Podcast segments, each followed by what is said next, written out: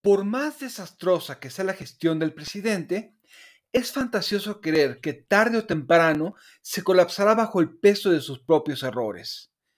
A decir verdad, siempre podrá huir hacia adelante mientras mantenga la atención en torno a su persona, sea a favor o en contra. Todo parece indicar que una vez más se saldrá con la suya en la revocación del mandato. Realpolitik 101. Comentario político rápido, fresco y de coyuntura con Fernando Duorak.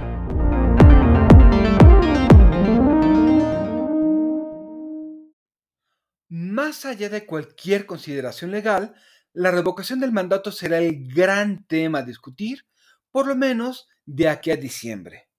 ¿Lo dudan? Cierto, aún no hay un reglamento, pero ya hay legisladores de Morena trabajando en ello.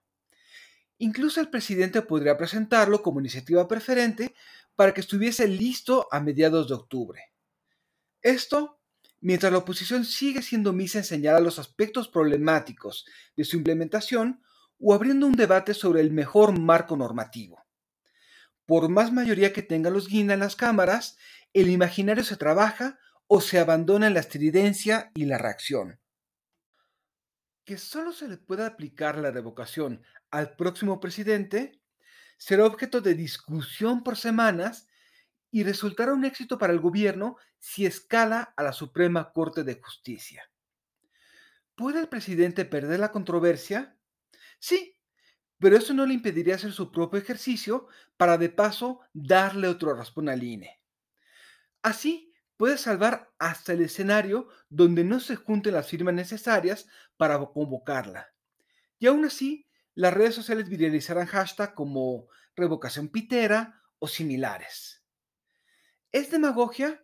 Indiscutiblemente, pero a estas alturas es mejor dejar de escandalizarnos con lo que hacen los malos y comenzar a cuestionar la ineptitud de los buenos. Merecemos una oposición autocrítica y que represente algo en concreto. Urgen alternativas creíbles, pero para ello se necesita hablar claro de aciertos y errores. Mientras tanto, el presidente seguirá controlando la discusión. Soy Fernando Duarac y esto es Realpolitik 101. Hasta la próxima.